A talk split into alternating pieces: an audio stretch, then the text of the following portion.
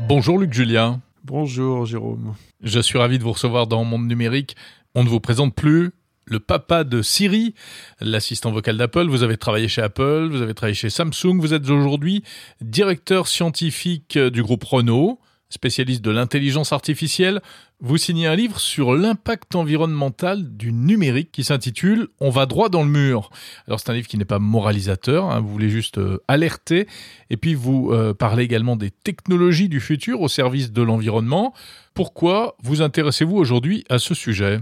Alors d'abord, il faut dire on va dans le mur point d'interrogation. C'est la C'est vrai, un point d'interrogation. C'est la partie importante le point d'interrogation parce que c'est pas un livre pessimiste hein. C'est-à-dire qu'on va droit dans le mur, oui, on est quand même un peu euh, dans le dur là, hein, il faut être clair. Mm. Euh, mais euh, mais en même temps, ce qu'on va essayer de montrer, c'est qu'il y a de l'espoir, hein, que qu'on on va pas on va pas être que pessimiste. La première partie est assez pessimiste parce que c'est un constat.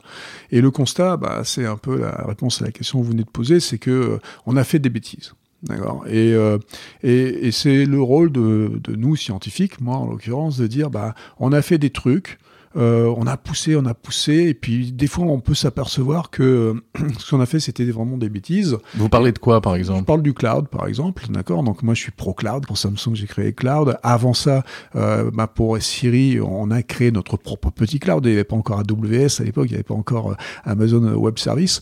Euh, donc euh, donc on, on, a poussé cette idée du cloud qui était une super idée de, de centralisation des données qui était intéressante pour de l'intelligence artificielle parce que plus vous centralisez les données, plus vous avez de pertinence dans les statistiques que vous allez faire. Donc ça avait du sens. Euh, mais on s'est aperçu que ça devenait tellement facile de, de, centraliser ces données et d'envoyer, de faire tout au même endroit, tout ça, que euh, on, on, le fait pour tout et n'importe quoi.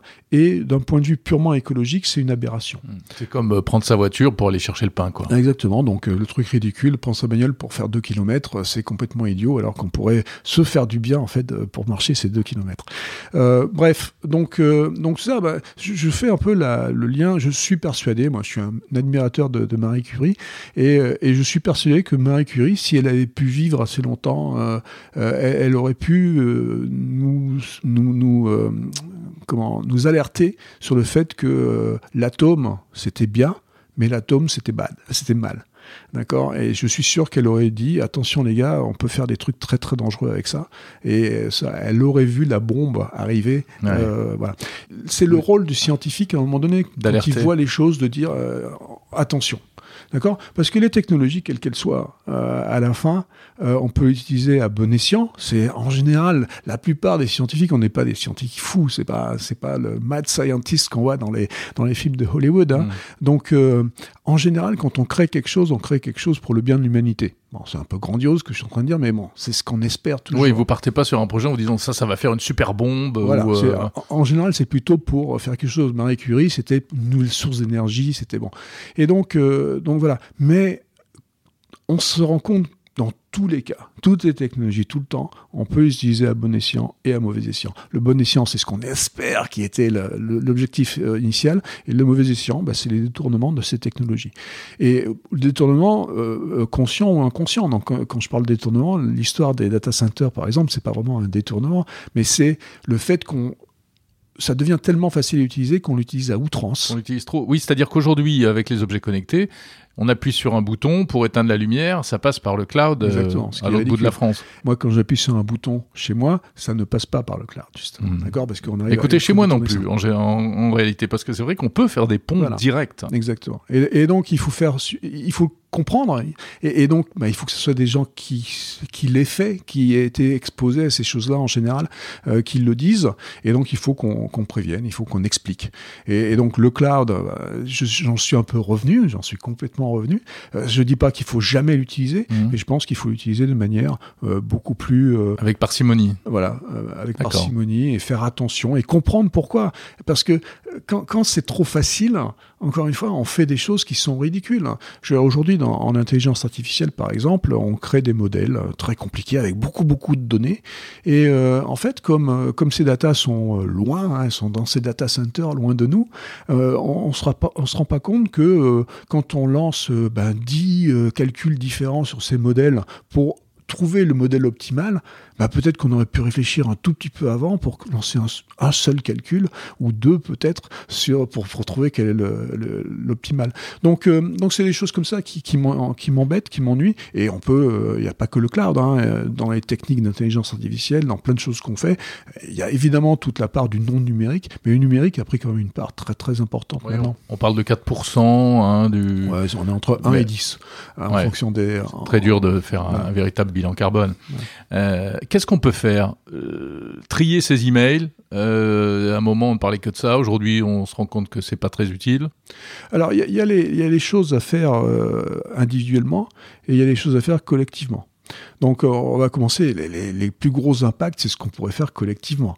D'accord? Donc euh, déjà comprendre euh, ce qui se passe. Par exemple, y a, on parle beaucoup aujourd'hui de crypto-monnaie, de Bitcoin, etc. Alors bon, encore une fois, on peut débattre sur les chiffres, savoir ce qui est ce qui est la part vraiment du Bitcoin, mais il y a des il y a des choses qu'on peut pas nier. C'est terriblement énergivore. Ah, le Bitcoin, c'est une aberration totale. Hein. C'est quand on regarde par exemple la part économique du Bitcoin par rapport à sa part énergétique, c'est c'est démentiel. C'est une toute petite part économique. Hein. Il y a très peu de gens qui utilisent du Bitcoin encore aujourd'hui euh, par rapport à, ce qui est utilisé euh, dans, l'économie euh, mondiale.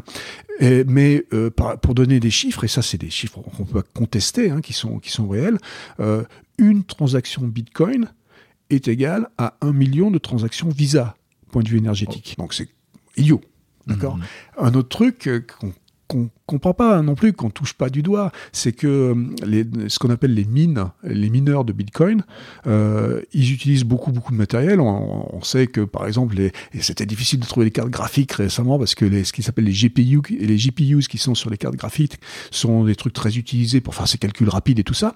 Ces gens-là, ils achètent donc toutes les cartes graphiques possibles Ils ont des, euh, des machines très très puissantes et qui deviennent obsolètes très rapidement, en six mois ou des choses comme ça. Et au bout de six mois, ils les jettent, ces machines. Ils les jettent carrément, mais je vais vraiment jeter, dump, dans la, dans la, dans la poubelle. Dans la poubelle.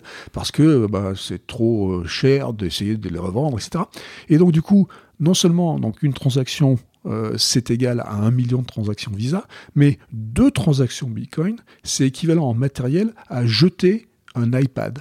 Toutes les deux transactions Bitcoin, c'est comme si vous jetiez un iPad à la poubelle. Donc euh, la, la, ce qu'on appelle euh, la waste, la, comment on dit ça en français les, les, déchets, les, déchets, euh, informatiques, les déchets mhm. hardware hein, sont, sont absolument démentiels. Donc quand on voit des choses comme ça, je veux dire, on dit, bah, faisons collectivement, décidons. On parlait de régulation tout à l'heure. Ouais, il faudrait interdire le minage du Bitcoin. Voilà, c'est ce qu'ont fait les Chinois. Hein, Exactement, c'est ce qu'ont fait les Chinois. C'est ce qu'on fait, ce qu'ont faire les Russes maintenant. Euh, bon, avant la guerre, ils parlaient déjà de d'éliminer le Bitcoin parce qu'ils voulaient faire leur propre crypto, euh, comment national. Donc euh, ouais, pourquoi le Bitcoin? Expliquez-moi. En plus, c'est une spéculation, euh, enfin qui n'a, ou en général, c'est les plus pauvres qui se font avoir quand même. Comme d'habitude. d'habitude.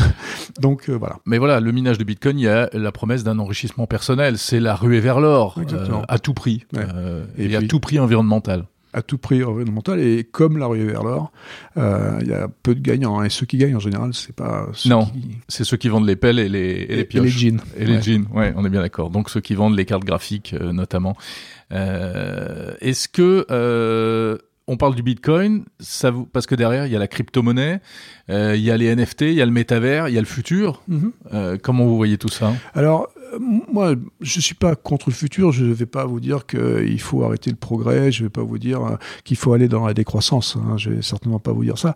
Je vais vous dire qu'il faut faire attention euh, et, euh, que ces mondes-là, ils vont arriver. Le metaverse va arriver.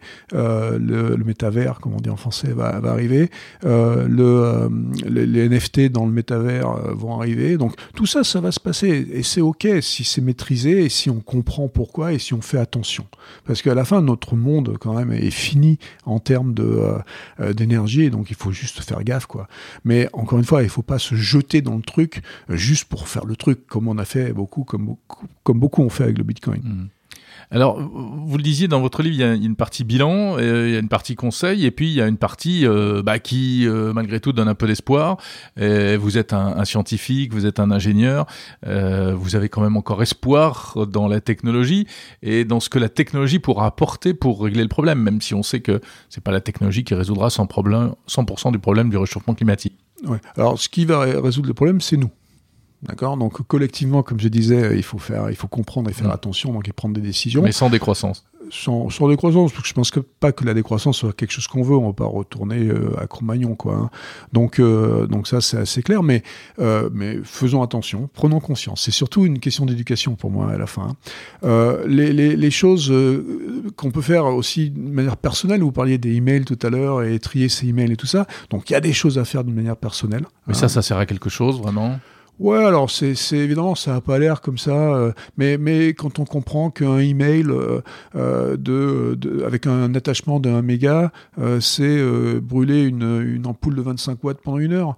Donc comme ça, ça a pas l'air grave, mais quand vous savez qu'il y a plusieurs milliards d'emails échangés tous les jours, vous dites bah c'est plusieurs milliards de watts tous les jours, d'accord? Un selfie, moi ce que j'adore, c'est les jeunes, nos amis jeunes, hein, nos enfants, hein, globalement, euh, qui, euh, qui qui se targuent euh, avec Greta euh, de faire des trucs extraordinaires, machin. Bon, ouais, ils sont gentils, mais arrêtez de prendre des selfies, les gars.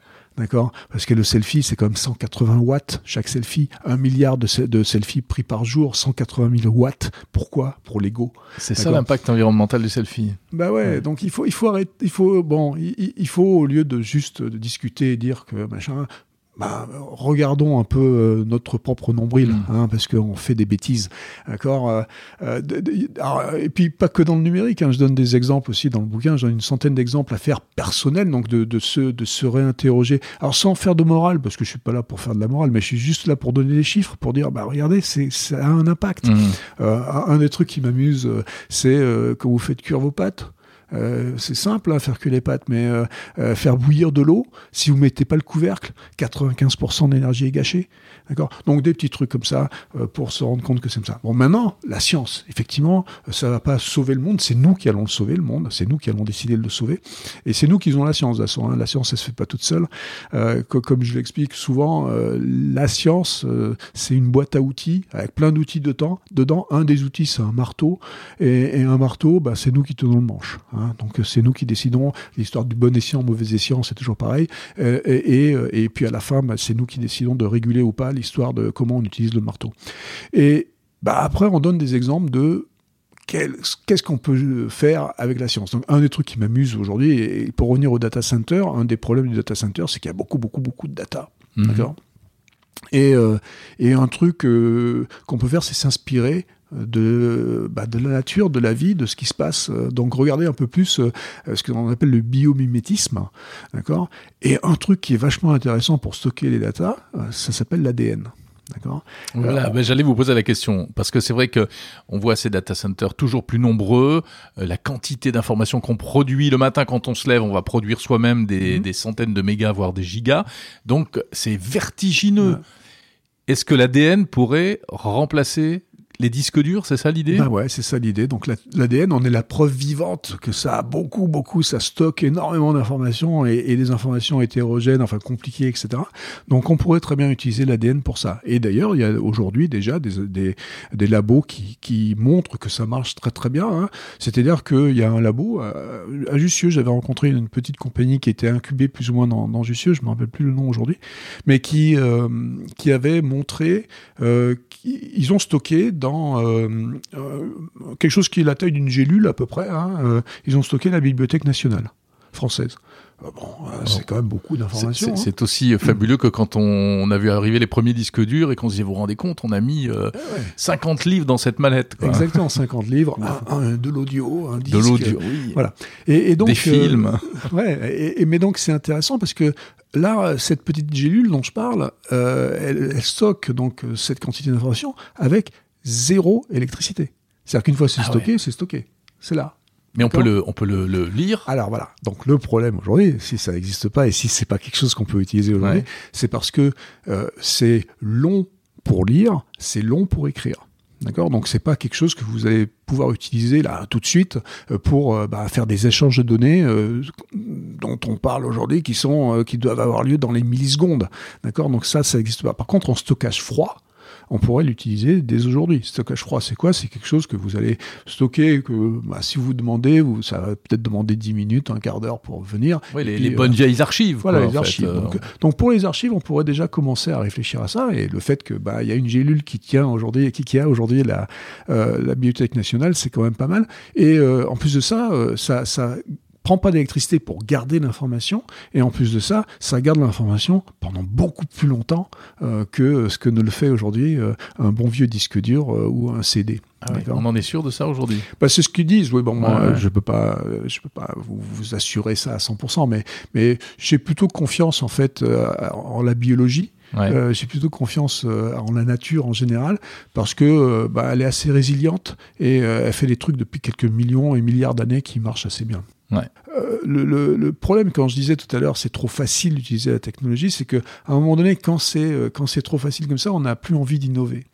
Euh, l'innovation vient de la contrainte quelque part.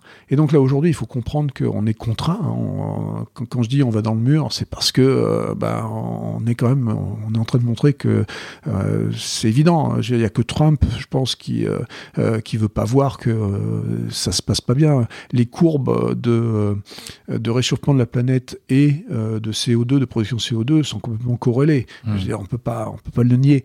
Donc euh, on est dans une contrainte avec ce qui se passe en ce moment euh, euh dans le monde. Euh, on se rend compte la Russie et l'Ukraine. Voilà, donc euh, on, on, voit bien que ça c'est compliqué aussi. l'énergie peut-être, l'énergie, les énergies fossiles vont pas être si faciles que ça d'accès pour des raisons géopolitiques de temps en temps. Donc il faut trouver d'autres choses. Et, et, donc dans ces moments de contrainte, c'est là où on a le plus d'initiatives d'innovation qui sont intéressantes. Merci beaucoup, Luc Julia. Avec plaisir. Luc Julia, auteur de On va droit dans le mur, point d'interrogation, un livre passionnant aux éditions Le Cherche Midi, First Edition.